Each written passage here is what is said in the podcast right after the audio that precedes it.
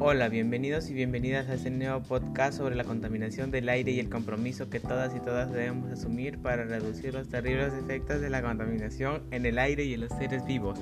La contaminación ambiental es uno de los problemas que más aqueja a nuestra sociedad y en los últimos tiempos las acciones irresponsables de muchos ciudadanos y ciudadanas han traído consecuencias graves al ambiente y han afectado a gran medida el bienestar de la población.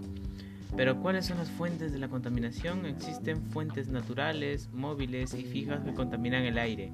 En las fuentes naturales tenemos a los gases que emiten los volcanes y los manantiales de aguas sulfurosas, mientras que la de origen humano, fuentes fijas que provienen de las industrias y fogatas, y las fuentes móviles que tienen su origen en gases que emiten los camiones, aviones, autos u otro tipo de transporte no alternativo. ¿Y cuál es el efecto de la contaminación en los seres vivos y en el ambiente?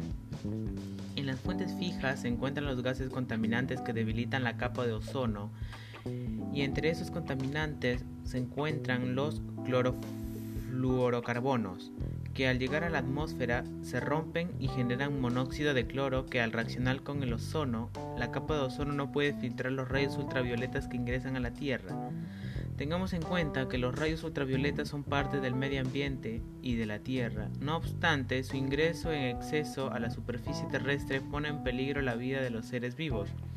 Entonces, ¿nosotros qué podemos hacer ante esta grave situación? Ante esta situación y la vulnerabilidad en que los seres vivos se encuentran debido a los altos índices de contaminación, se deben tomar medidas para disminuir los altos niveles de contaminación y trabajar juntos por el desarrollo sostenible. Por ejemplo, en vez de hacer uso de un auto o un ómnibus, es preferible caminar o manejar bicicleta para trasladarse de un lugar a otro, y haciendo esto beneficiaría nuestra salud y se colabora con el cuidado del medio ambiente. En la agricultura se debe promover el uso de pesticidas y fertilizantes que sean amigables con el ambiente y así podamos ir enumerando más actividades ecológicas que cada uno de nosotros puede realizar desde el hogar, en el centro de estudios o de labores.